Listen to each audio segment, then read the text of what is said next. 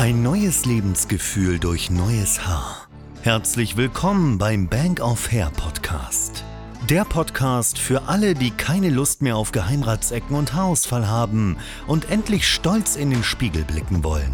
Hallo, ich bin Einur äh, von Bank of Hair und heute sprechen wir über verschiedene Kopfbedeckungen, die man tragen kann oder nicht tragen kann nach der Haartransplantation. Angefangen bei einer ganz normalen äh, Mütze Heißt, wenn ihr im Winter die Haartransplantation macht, dann dürft ihr keine Mütze tragen für die ersten zwei Wochen. Äh, genauso ist es im Sommer wie mit einem Fischerhut. Äh, für die ersten zwei Wochen überhaupt nicht und danach äh, nur langsam mit zwischenzeitlichen Pausen. Also immer wieder lüften, damit man auch nicht unter der Mütze schwitzt. Ansonsten Arbeitshelm zum Beispiel auf der Baustelle.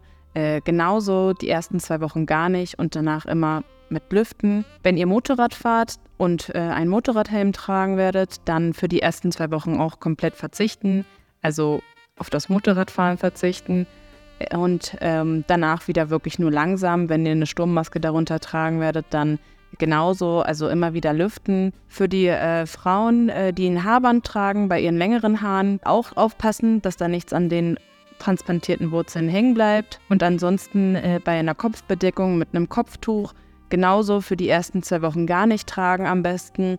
Danach auch nur locker und nicht zu eng sitzend und nicht zu festbindend. Wenn ihr im Sommer allgemein die Haartransplantation macht, dann bitte darauf achten bei Sonnenhüten mit, ähm, großer, mit großer Fläche, dass sie nicht äh, die ganze Zeit über getragen werden. Also nach einem Monat könnt ihr anfangen, Mütze, Cappy, was auch immer zu tragen und danach aber auch immer wieder mit Pausen. Allgemein schützt ihr euch immer vor der Sonne. Das war es eigentlich zu dem Thema. Ich bedanke mich fürs Zuhören und folgt uns auf Social Media. Das war der Bank of Hair Podcast. Wenn auch du endlich wieder stolz in den Spiegel blicken willst und wissen möchtest, welche Möglichkeiten es gibt, um auch bei dir wieder schnell zu vollem Haar zu kommen, dann gehe jetzt auf bankofhair.de und vereinbare deine kostenlose Haaranalyse.